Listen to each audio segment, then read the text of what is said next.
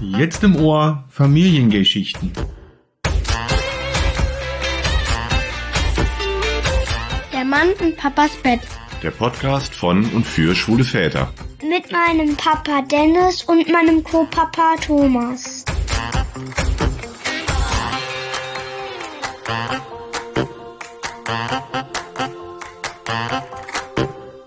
Ein herzliches Willkommen zu unserem ersten Podcast. Ich bin der Dennis und Thomas kriegt sich vor Lachen gerade nicht ein, weil ich glaube, wir haben das jetzt schon fünfmal versucht aufzunehmen. Und dieser Start in so einen Podcast ist so unheimlich schwer. Man hat so drei Jahre eine Idee, wir machen einen Podcast, weil ich weiß noch, ich, als ich damals mich getrennt oder ja doch getrennt habe und ich dann die Überlegung hatte, in ein schwules Leben einzutauchen oder auch gerne mal Erfahrung mit einem Mann zu machen, ähm, habe ich viel im Internet gesucht und habe viel Literatur versucht zu finden und es ist gar nicht so einfach gewesen, was Passendes zu finden. Und ich glaube, gerade so Erfahrungsberichte und Geschichten von anderen Männern zu finden, ist äußerst schwierig gewesen. Also man die auch in so einer Situation sind, ne, die halt eben auch das erlebt haben. Absolut. Ich habe, ich, ich konnte über bioschwule Männer habe ich Gott und die Welt erfahren. Also da ist das Internet voll bis oben hin. Aber das Leben, was da so beschrieben wird, habe ich mir noch gar nicht vorstellen können. Zu du musst schon erklären, was bioschwul oder was du unter bioschwul verstehst. Na, dich. also, ne, grundsätzlich bist du für mich bioschwul. Also, hast, du hast nie eine Frau gehabt. Nee, das stimmt. Also, du bist ja schon seit wie viel, wann hast du dich geoutet? Mit wie vielen Jahren? Was heißt geoutet? Also, Outing ist für mich so ein schleichender Prozess gewesen. Also meiner Mutter habe ich, glaube ich, mit zwölf erzählt, dass ich schwul bin. Und ja, und wenn du so aufwächst, dann, ja, Outing ist ja, Outing ist so ein Prozess. Outing, outen musst du dich, glaube ich, immer wieder vor Leuten, die halt eben dich nicht kennen.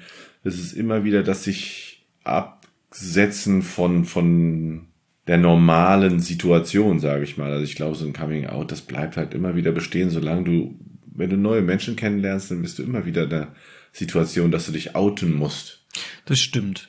Ich habe am Anfang auch mal versucht, das zu umgehen und habe gesagt, ich möchte mich gar nicht outen. Ich möchte keinem erklären müssen, dass ich mit einem Mann zusammen bin. Ich fand, das sollte normal sein. Und heute lebe ich auch noch so. Also wenn ich jemanden sage, ja, wir waren dann am Wochenende unterwegs, wir waren im Freizeitpark mit meinen zwei Kids und meinem Mann. Und man merkt so richtig, ja, ist alles super, war schön, man merkt richtig, wie die Gehirnsynapsen dann anfangen zu arbeiten und das Gehirnkarussell angeworfen wird. Und dann so fragende Blicke kommen, wie deine Kinder und dein Mann, da, da stimmt doch irgendwas nicht. Also erst ist es völlig normal und sie sprechen, also die gehen darüber hinweg. Und irgendwann fällt ihnen das aber wieder ein und sagen, hä, das, das passt nicht. Ja, der Groschen, der braucht ein bisschen, bis er fällt. Ne? Ja, das äh, war auch damals. Ich weiß noch, als wir das damals meinen engen Freunden hier erzählt haben auf der Terrasse, da warst du ja auch mit dabei. Ich habe dich, glaube ich, da noch als Freund vorgestellt, ne? Nein, ja, am Anfang ja, aber dann hast du ja schon gesagt, du hättest halt jemanden gefunden. Genau, die haben mich dann, genau. Und dann hatten sie auch gesagt, oh, ich freue mich so für dich und wie heißt sie denn? Oder irgendwie war das. Ähm, nee, nicht ganz. Sie haben, der sitzt auch mit am Tisch. So war das. Kannst du dich noch dran erinnern, wie es genau war? Ich, nein. Auf jeden Fall hat dann auch, ne, also das Gespräch ging ganz normal weiter. Ich weiß nur, dass sie gar nicht verstanden hat, dass es um mich ging. Genau. Und so nach ein paar Minuten kann man so die Stille und die Überraschung, wow, Thomas, ist ja geil. Und dann war so, da mussten wir erstmal Aperol Spritz trinken oder noch einen Cocktail. Ich weiß gar genau. nicht, was wir da hatten. Auf jeden Fall war das total witzig und es hat total viel Spaß gemacht. Aber der Prozess dahin, bis man an dem Punkt ist, dass, oder ich an dem Punkt war, das so frei zu erzählen, da so frei mit umzugehen, mit meinem Umfeld da so frei mit oder ich mit mir selbst im Klaren zu sein. Der Weg war hart und lang. Und ich glaube, das ist etwas, wo ich mir viel Hilfe gewünscht hätte. Und ich habe sie nicht finden können, zumindest nicht einfach finden können. Es war alles sehr kompliziert. Dann ist damals ja schon eine Idee gewesen, einfach zu sagen, ich möchte gerne ein Format schaffen oder wir möchten gerne ein Format schaffen, in dem wir eben auch anderen helfen können oder unsere Erfahrungen mitteilen können. Und ich glaube, wir führen relativ normales Leben. Und das ist auch nicht nur das, wo es in diesem Podcast drum gehen soll, sondern wir wollen ja das ganze Spektrum beleuchten, was schwule Väter betrifft, in allen Möglichkeiten der Lebenskonstellation und Beziehungsmodelle. Aber ich denke, diesen ersten Podcast möchten wir schon dazu nutzen, dass wir uns vorstellen können und vor allen Dingen ihr wisst, mit wem habt ihr es da zu tun. Jetzt habe ich ja schon ganz viel über mich erzählt. Wir waren ja bei Bioschwul stehen geblieben und wir wollten das Wort Bioschwul erklären. Also, ne, wir halten fest, Thomas ist Bioschwul, noch nie eine Frau. Ähm, hast du was vermisst? Nein. Wenn ich was vermisst hätte, hätte ich es ja getan. Also, es wär, hätte ja, hat ja nie dran gelegen, dass ich nicht die Möglichkeit gehabt hätte, irgendwie einer Frau intim zu werden oder irgendwas. Also ich fand Frauen immer total nett und konnte mich auch mit der ganzen Nacht, die ganze Nacht mit einer Frau unterhalten, aber halt eben auch nicht mehr. Und das ist oft auf Unverständnis getroffen, weil ja halt eben natürlich klar, wenn ich, wenn Menschen, mit denen du zusammen bist, mit denen du dich unterhältst, mit denen du Zeit verbringst, die gehen halt immer erstmal davon aus, aus ihrer eigenen Perspektive. Ich weiß auch gar nicht, warum Frauen immer schwule Männer so attraktiv finden. Zumindest habe ich das Gefühl, dass ganz viele Frauen total auf schwule Männer stehen. Ja, ich weiß auch nicht, ob das ein Vorurteil ist oder ob das tatsächlich so ist. Also sagen wir so, die schwulen Männer sind ja nicht direkt interessiert in die Frau. Jedenfalls nicht auf einer körperlichen Art und Weise. Und das baut wahrscheinlich auch eine gewisse Spannung aus. Oder Interesse, also ne, das ja, macht ja also attraktiv. Also macht ja, ist ja spannend, ne? ist auch erstmal keine Gefahr. Naja, die wissen, wenn sie nicht wissen, dass man schwul ist. Ah, ja, ja, okay. Dann ist ja wahrscheinlich der Unterschied im Kontakt zu einem schwulen Mann, also unbekannt schwulen Mann, zu einem Hetero, dass der schwule Mann sich für die Frau interessiert, für den, also und, und nicht für wie sie aussieht und, und, und was für körperliche Attribute sie mitbringt und so weiter, sondern man redet über alle möglichen Sachen ganz offen und frei. Und ich glaube, das ist vielleicht auch auf einem anderen, auf einer anderen Ebene. Irgendjemand hat mal zu mir gesagt, dass irgendwie Schwule denken weiblich oder haben eine andere Art zu denken. Aber es scheint so zu sein, ne? dass äh, dieser Spruch, die besten Männer sind entweder schwul oder vergeben, der hat ja irgendwie da, den habe ich jetzt schon öfter mal gehört. Aber noch mal ein bisschen jetzt zu dir. Das heißt, du bist ja bioschwul und du hast, ich denke mal, in deinem Leben schon einiges an Erfahrungen sammeln können. Du konntest dich austoben. Du hast dein Leben nicht geliebt. Das hört sich so, das hört sich so vernichtend und endlich an. Ja. ja, man kann mir viel nachsagen, aber Mauerblümchen war ich nie. Also ich habe, klar, ich habe mein Leben schon genossen. Ich habe in den ja, in den Möglichkeiten, ich meine, ich habe früher viel Volleyball gespielt, war auf schwulen Volleyballturnieren unterwegs, hat die Gay Games gespielt und so weiter, habe schwule Saunen kennengelernt, war in Darkrooms, habe die schwule Subkultur gefeiert und, und habe sie auch geliebt früher. Ne? Aber es war halt eben auch relativ oberflächliche Welt. Also die schwule Welt an sich finde ich selber nicht so attraktiv. Wenn wir beide jetzt sagen, wir leben eine normale Beziehung, dann verstehe ich zumindest darunter ja auch, dass wir halt unser Leben leben. Wir bewegen uns nicht viel in der schwulen Subkultur, sondern einfach mit Menschen, die uns uns was geben, ne? Also auf, auf, auf einem gewissen Level und mit denen kann man sich austauschen, unterhalten und so weiter. Und da ist es mir eigentlich völlig egal, ob jemand schwul ist oder jemand hetero ist. Ich habe damals mal gesagt, ich wünsche mir mal eine hetero-Beziehung nur mit einem Mann. Ich hatte Angst davor, ne? Ich hatte richtig Angst vor dieser, vor dieser schwulen Welt, weil ich natürlich da auch Vorurteile hatte. Ich muss dazu sagen, ich kannte das. Wir haben Kontakte gehabt zu schwulen Männern, zu Partys, zu ähm, Clubs. Nicht so wie du, also ich war nie in einem Darkroom, da konnten sie mich noch vor bewahren, haben gesagt, geh nicht durch diese Tür. Ähm, ich konnte mir natürlich vorstellen, was dahinter war, aber ich habe es auch nicht getan. Ähm, dennoch habe ich es kennengelernt. Und ich habe dann irgendwann gemerkt, es ist alles so einfach teilweise, so einfach im Sinne von, alles ist möglich, alles ist erreichbar. Und davor hatte ich Angst. Aber das ist halt eben das, woran man denkt. Wenn man an, an schwul denkt, wenn man die, das nicht kennt, wenn man nicht weiß, wie facettenreich das ist und dass es halt eben ganz viele Arten von schwulen Männern gibt. Absolut. Und wir sind da jetzt auch eine Ausnahme bei, würde ich jetzt mal behaupten. Wir leben nämlich hier völlig autark auf einem Dorf. also wir haben hier noch äh, Kühe und wir haben. Ja, äh, nicht wir selber. Nee, wir selber natürlich nicht. Nein, nein, nein. Ähm, wir haben ein Haus hier auf dem Dorf und leben relativ ruhig. Es gibt hier gar keine große Community um uns herum. Die Leute, die hier schwul sich geoutet haben oder als schwuler Mann sich geoutet haben, sind weggezogen. Die sind in die, in die Städte gegangen, weil es hier eben gar keine Möglichkeiten gab, in dem Sinne jemanden kennenzulernen oder eben auch Partys zu feiern. Ne? Und da müssen wir schon 30 Kilometer weit fahren, um in den ersten schwulen Club zu kommen. Ein Club ist übertrieben, vielleicht ist es ein schwules Café, was dann irgendwo in einem Dorfgemeinschaftshaus einmal im Monat gemacht wird. ähm, aber das ist eben Dorfleben. Und hier ist man auch nicht anonym. Also jeder kennt jeden und natürlich, ich bin hier groß geworden, ich bin hier geboren. Mich kennt jeder 27 Jahre mit einer Frau, als Familienvater mit zwei süßen Kindern, mittlerweile ja jetzt 10 und 8 Jahre alt. Sie gehen hier im Ort in die Schule und wie gesagt, ich bin mit den Eltern in die Schule gegangen und auf einmal habe ich ein Leben mit einem Mann. Ich dachte erst, auf dem Dorf ist das ein Riesenproblem. Wahrscheinlich haben die Leute auch hinter meinem Rücken das Maul zerrissen, das ist natürlich erstmal das Dorfgespräch schlechthin gewesen. Ich denke mal, mittlerweile ist das auch alles abgeebbt und viel mehr erkenne ich jetzt, wie die, wie die, wie, wie mein Umfeld sich für mich freut, dass ich auf einmal glücklich bin. Und ich ganz anders wirke und ganz anders auftrete und mich nicht verstecke. Ich eben dazu stehen kann, was ich kennengelernt habe und was ich heute liebe.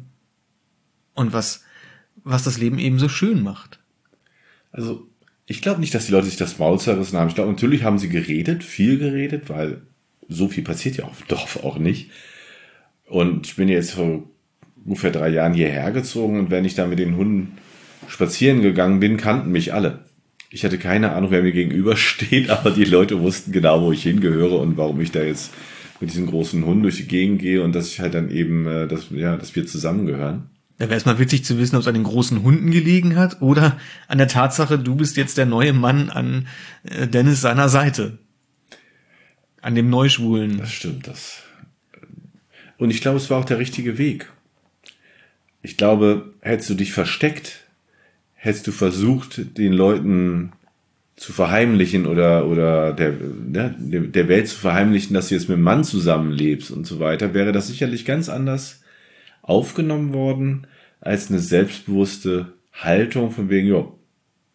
Ich habe irgendwann die Entscheidung getroffen. Ich weiß noch, als wir uns ja dann kennengelernt oder als wir dann mehr als nur äh, Freunde und oder Arbeitskollegen gewesen sind, weil da kommen wir auch gleich nochmal drauf, wo wir uns kennengelernt haben, ähm, war das auch noch die erste Zeit so, mach mal die Jalousien runter. Nicht, dass irgendjemand sieht, dass wir halt mehr haben als Freundschaft hat nicht ganz so gut funktioniert. Ne? Wir sind ja auf dem Dorf, das Thema hatten wir schon.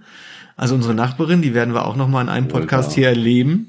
Wir haben alles versucht, um es zu verheimlichen und sie hat dann irgendwann gesehen, dass als wir die Mülltonne, glaube ich, rausgestellt hatten oder ich, dass du rausgekommen bist und hast mir den Hintern gefasst.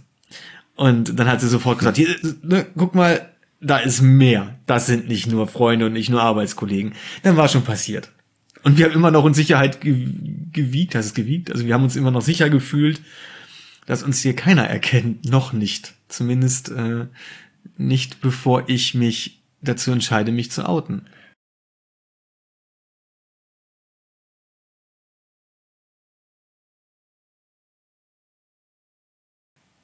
Also ich habe ja irgendwann diesen Entschluss gefasst, dass ich jetzt gerne in die Öffentlichkeit gehen möchte mit dir natürlich. Und grundsätzlich, das muss man ja erzählen, wie das wie der Plan war. Wir haben uns kennengelernt, wir sind zusammengekommen. Wir woll, ich wollte alles vorbereiten, ich wollte auch alles möglichst perfekt machen und ich hatte Angst davor, dass die Kinder gemobbt werden. Wie reagiert das Umfeld? Was ist hier auf dem Dorf los? Ich wollte mich da vorsichtig rantasten. Ich wollte mit der Schule sprechen, mit dem Kindergarten, alles vorbereiten und selbst auch mich vorbereiten, weil ich habe ja zu der Zeit, wo ich Informationen gesucht habe, bin ich auf das Waldschlösschen gekommen in Göttingen und dieses tolle Angebot äh, zwischen den Welten an einem Wochenende mit vielen, vielen Selbsthilfegruppen, wo man eben auch die Hilfe bekommt, die man braucht. Workshops. Und das war im, hm, mit den Workshops und das war im November. Das war noch eine ganze Zeit hin. Und ich wollte das eben nutzen, um gestärkt da rauszugehen und dann diesen Schritt zu wagen. So war der ursprüngliche Plan. Ich habe dann gemerkt, das wird gar nichts, weil das will viel schneller raus. Das, ne, ich war glücklich. Ich möchte gerne die Welt umarmen und ich möchte gerne jetzt loslegen mit meinem neuen Leben. Trotzdem ist da immer noch im Hinterkopf die Angst gewesen. Und eben die Kids. Weil die Kids waren mir ganz wichtig und die wichtigsten Personen sollten es eben auch zuerst von mir erfahren. Das ist ja auch richtig. Die Kids sind ja auch nicht blöd. Ich meine, die sehen ja, die Stimmungsveränderung. Ich meine, du hast eine Scheidung hinter dir gehabt, das war keine sehr schöne Zeit für dich. Ja. Und irgendwann steigt die Stimmung wieder und so weiter. Also da können die Kinder, auch wenn sie noch jung sind, ich meine fünf und sieben, können sie sich da auch trotzdem eins und eins zusammenreimen. Und das war ja auch mal ein bisschen meine Sorge, dass du so lange vorbereitest, dass die Kinder am Ende dir erzählen, dass du schwul bist mit mir zusammen. Ja. Und selber den Moment halt eben dann auch verpasst. Das, ne? Wir hatten das ja auch quasi so, ne? Das war ja, ich konnte es ja auch irgendwann nicht mehr geheim halten. Und dann habe ich auch gesagt, so, jetzt ne, Butter bei den Fische, los geht's. Ich habe einen Tag vorher war ich noch in der Schule, im Kindergarten, habe mit denen gesprochen, so dass die Kinder eben auch merken, das ist völlig selbstverständlich und das ist hier bei uns gar keine Diskussion wert und wir stehen dahinter. Für uns ist das hier völlig normal. Und deswegen wollen wir das auch gleich in den Unterricht mit einfließen lassen, sofern nichts dagegen hätte. Und da habe ich mich sehr gefreut. Das hat mir viel Kraft gegeben, viel Sicherheit gegeben. Im Kindergarten genau das Gleiche. Die äh, Kindergartenleitung, die Kindergärtnerin haben sofort gesagt, toll, dass ich das gesagt habe, dass ich sie informiert habe, dass sie mit einbezogen wurden und da eben auch ein bisschen darauf achten können, ob, ob, ob die Stimmung sich verändert, ob andere Kinder reagieren. Und ich weiß noch, ich habe dann die Kinder vom Kindergarten abgeholt oder zumindest dann ja den meinen Sohn abgeholt und ich habe sofort gehört, es ist alles gut, es ist ne alles in Ordnung. Ich bin dann noch relativ lange noch so ein bisschen angestochen durch die Gegend gelaufen und war völlig nervös und habe das versucht, noch so ein bisschen hinauszuzögern, weil ich mich nicht getraut habe und dann oh ne doch richtig, nein richtig. Und was machst du? Ich muss jetzt. Und dann habe ich sie eben zum Gespräch genommen und habe dann gesagt, okay, lass uns mal in Ruhe hinsetzen, lass uns mal, ich muss euch was sagen. Und letztlich habe ich dann ja auch gesagt, ich empfinde eben mehr als nur Freundschaft für Thomas. Da habe ich erst, da, da ich gedacht so, wow, was passiert jetzt? Jetzt kommen ganz viele Fragen. Nee, kam es nicht. Da kam fast, also nein, das war für die völlig okay. Ich denke nur, dass du wahrscheinlich auch ein bisschen Glück hattest mit dem Alter der Kinder. Also die ja noch vor der Pubertät sind und so weiter und dass die Trennung von deiner Frau natürlich anders war, als man das vielleicht vermuten mag. Meine Ex-Frau wusste aber schon zwei Jahre vor der Trennung, dass ich auch Männer attraktiv finde. Ich hatte also keinen Sex mit Männern. Nebenbei. Sondern war eben in der, also während meiner Partnerschaft mit der, mit meiner Ex-Frau ähm, treu. Genau. Aber wir waren ja bei den Kindern. Sind wir ein bisschen abgeschwingt hier. Äh, die Kids. Ja, die haben cool reagiert. Und jetzt muss ich die Geschichte doch wieder erzählen. Ne? Pia sagte dann, ja Papa, wieso? Männer können doch auch heiraten, kann ich jetzt wieder spielen gehen. Und Finn sagte, oh, ist ja cool, dann ist Thomas jetzt die Mama. Und dann hm. habe ich gedacht so, boah, okay, und was, wo sind jetzt die Fragen? Wo, ich muss euch vorbereiten, ich muss euch schützen, ich muss euch dann, ne, wenn irgendwas Blödes kommt. Nee, das wollten die alles gar nicht wissen. Für die war das alles in Ordnung. Und das Feedback von sowohl Schule als auch Kindergarten war völlig, völlig schön. Das hat mir Kraft gegeben. Ich weiß noch, die Kindergärtnerin sagt zu mir, Dennis, äh, dein Sohn ist hier in den Kindergarten gekommen, strahlend und hat jedem erzählt, dass jetzt, dass du glücklich bist mit Thomas. Und die anderen Kinder haben da auch ganz toll drauf reagiert. Und für ihn war das das Größte. Mich wieder glücklich zu sehen wahrscheinlich. Ja, das glaube ich auch. Das war, das war den Kids wichtig. Und das war für mich dann auch der Punkt, wo ich gesagt habe, so, ich habe jetzt genug Kraft, um eben auch weiter nach außen zu gehen. Und ich möchte es nicht erklären müssen sondern ich bin dann auch bei den Nachbarn vorbeigegangen und ähm, habe dann auch nur gesagt, ach so, Thomas wohnt jetzt übrigens hier. Ach ja, das ist ja schön. Ja, es ist man, ne, so, das ist, das, das war's dann auch. Ich glaube, das kam erst später, dass du mein Partner bist. Das haben die dann auch erst ein bisschen später dann gecheckt. Aber ich wollte eben nicht durchs, durch den Ort gehen und sagen, ach übrigens, ich bin schwul.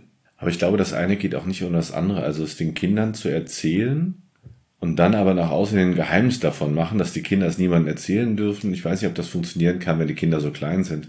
Und Kann's ich glaube, das ist der richtige Weg. Ist der richtige Weg, dann zu sagen, okay, ich stehe gar, dazu. Genau, das kann auch gar nicht funktionieren, weil selbst meine Mutter hat es nicht hingekriegt. Also ich weiß noch, als ich sie erzählt habe, sie wusste es vor den Kids, ich glaube zwei Tage so ungefähr. Nein, gar nicht wahr. Die hat es äh, mit den Kids. Vorher. Ja, also ich meine ja, auch sie gehört zu dem Personenkreis, die schon vor zwei Jahren, vor, also zwei Jahren vor der Trennung gewusst haben, dass ich mir das vorstellen könnte.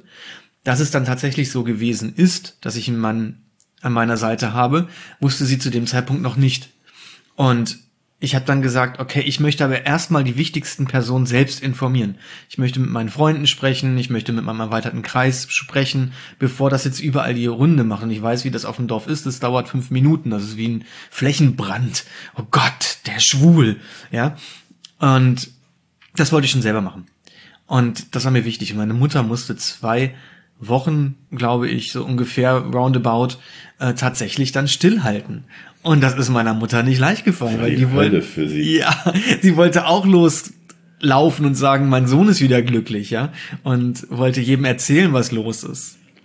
Ja, aber ich glaube, der offene Umgang, dass man halt selber sagt, das ist nichts Falsches, da ist nichts Schlimmes dran, der macht auch, wie die Menschen um einen herum reagieren. Es gab ja noch den Moment, wo du die Kids kennengelernt hast und die Kids dich kennengelernt haben. Und äh, ich weiß noch, da haben wir ein Treffen im Freizeitpark organisiert, bei tollem Wetter. Und ich habe dann die Kinder ein bisschen vorbereitet, habe gesagt, da kommt jetzt mein Arbeitskollege, der bringt zwei große Hunde mit und mit dem wollen wir den Tag verbringen. Äh, und du wusstest das auch, wir haben uns dann da getroffen. Wie war denn das für dich? Ja, spannend, ne? Also sagen wir so, was die Reaktion der Kinder hat ja schon relativ hohen Wert auf das, was halt eben, äh, wie sich unsere Beziehung entwickelt. Und da macht man sich natürlich, oder ich habe mir schon Gedanken gemacht, ne, wie, wie verhalte ich mich, äh, was kann ich sagen oder ne, was mache ich und so weiter. Also das war, ja doch, da war ich schon angespannt, muss ich sagen. Aber die Hunde haben das Eis ja sehr schnell gebrochen mit den Das stimmt. Kindern. Das Die war waren die Attraktion. ja, ja. Nee, aber da macht man sich natürlich schon Gedanken. ne? Wie reagieren die Kinder? Und, und das hat sich ja auch bei uns, also wenn wir uns irgendwie mal in die Wolle bekommen haben, ist es ja auch darum, um die Kinder gegangen. Um die Kinder oder um die Hunde? Das stimmt. Das waren ja auch dann oft die Themen, wo wir dann nicht so auf einen Nenner kamen, wo jeder so seine Einstellung hatte und vielleicht auch immer der äh, strenger war. Ich im Umgang- mit den Kindern vielleicht und du im Umgang mit den Hunden als der andere. Und das hat halt immer so ein bisschen gerieben. Das muss man auch lernen, glaube ich. Ne? Man muss auch lernen, damit umzugehen. Und ich zumindest musste insgesamt lernen, mit Kindern umzugehen. Ich hatte ja gar keine Ahnung. Das ist normal? Wie reagieren die? Wie äh, also die Kinder abzuholen in Gesprächen und in Diskussionen, in Konflikten, das, das braucht schon eine Weile, bis man das kann. Und das ist auch anstrengend. Und Nerven aus Drahtseilen.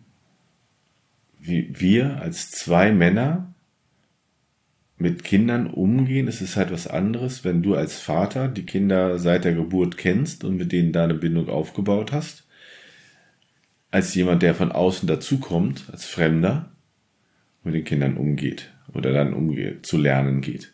Absolut. da gibt es eine ganz andere Basis. Absolut. Ja. Ja, dieses, äh, ich glaube, dieses, du als Vater hast immer dieses alles Verzeihende in dir, wo ich halt ein bisschen distanzierter bin und sage, von wegen, naja, müssen auch an Grenzen denken, müssen sagen, was, ne, was für Absprache machen wir.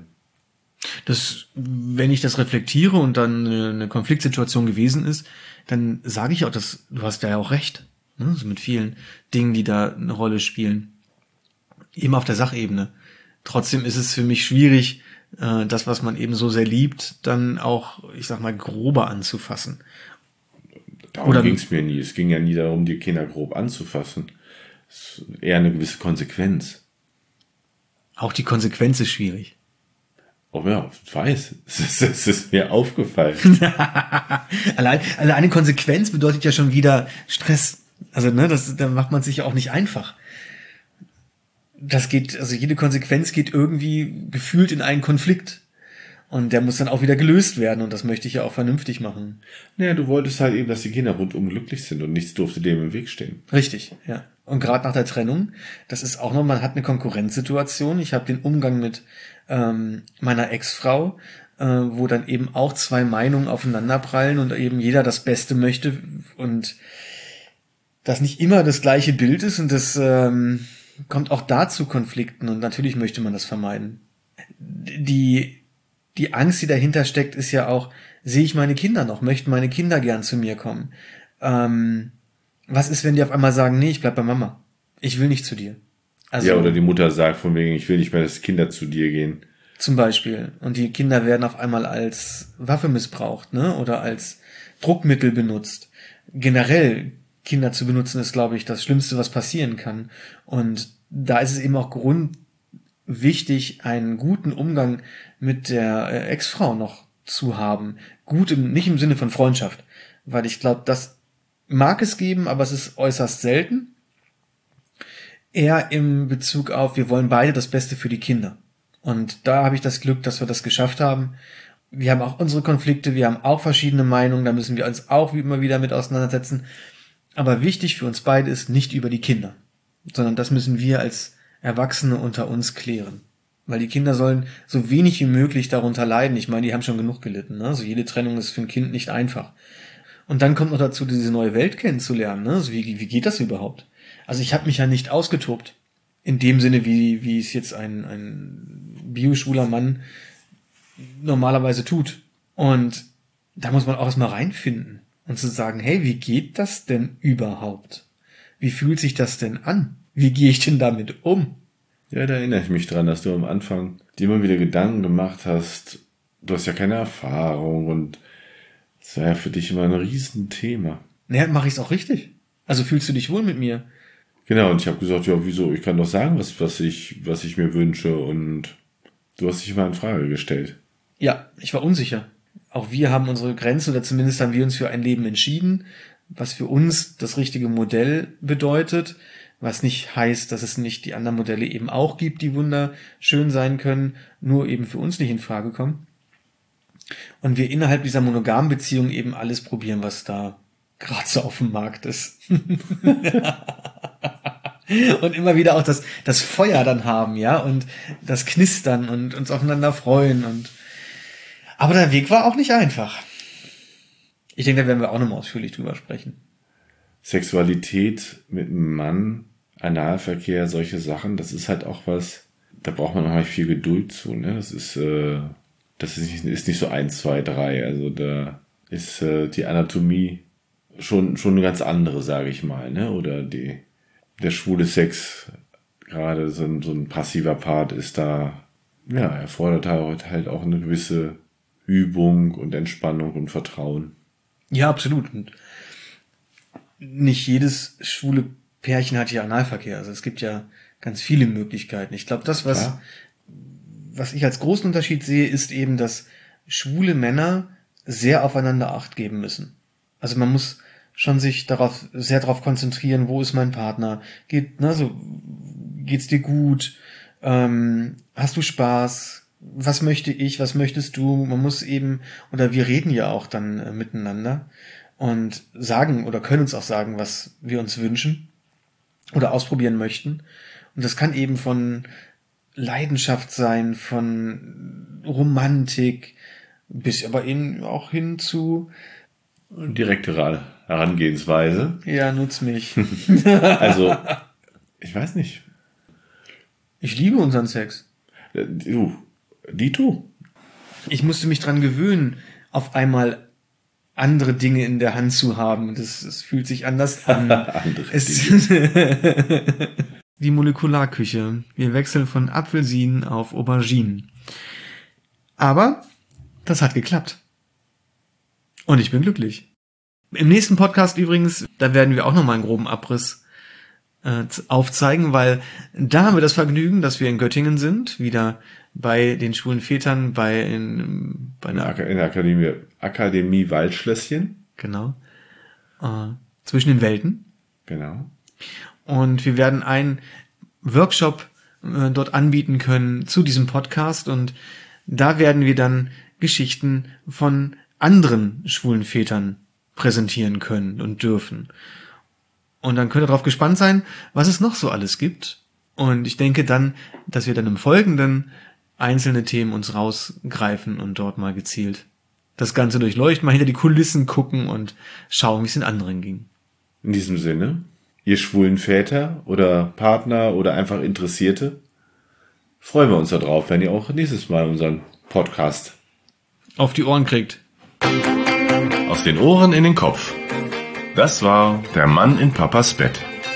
Aus dem Podcast Familiengeschichten mit meinem Thomas und meinem Dennis. Schön, dass ihr ein Ohr für uns hattet. Macht den Daumen hoch, abonniert unseren Kanal und werdet Teil unserer Community. Hast du Wünsche, Ideen oder Kritik? Sag es at familiengaygeschichten.de